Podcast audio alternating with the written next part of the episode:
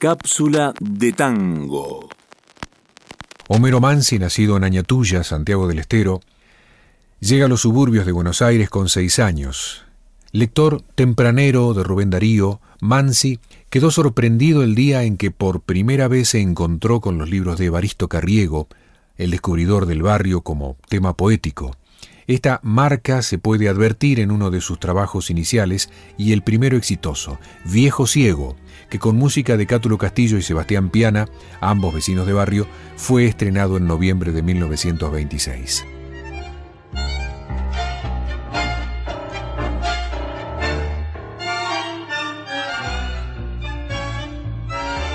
Con un lazarillo llega por las noches trayendo las quejas del viejo violín y en medio del humo parece un fantoche tu rara silueta de flaco rocín junto al parroquiano tan viejo y tan ciego al ir destrenzando tu eterna canción pones en las almas recuerdos añejos y un poco de pena mezclas al alcohol. Día que se apaguen tus tangos quejumbrosos, tendrá crespones de humo la luz del bodegón y abran los naipes sucios un sello misterioso y abran las almas simples un poco de emoción.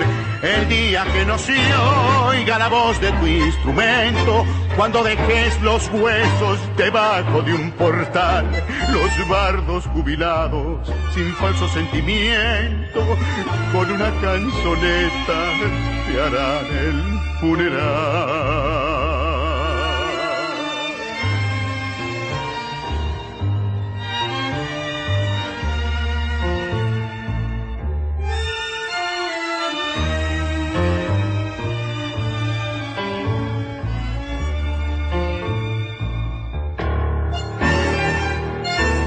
Pareces un verso del loco carriego, pareces el alfa del mismo violín, puntual, parroquiano tan viejo y tan ciego, tan lleno de pena, tan lleno de spleen.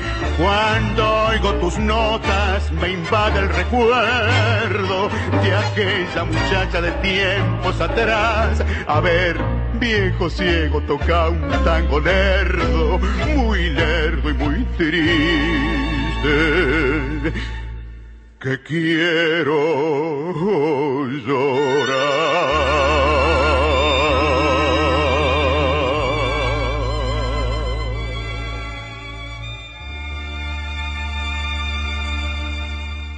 Mansi vivió 44 años, pero dejó tras de sí una marca indeleble gracias a su talento como guionista, compositor, periodista, director de cine, político, poeta, letrista y crítico de cine.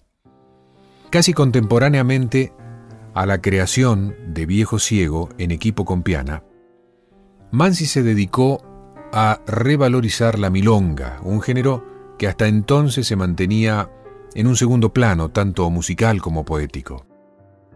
El tratamiento dado a las milongas fue de un lenguaje depurado, literario, pero al mismo tiempo popular.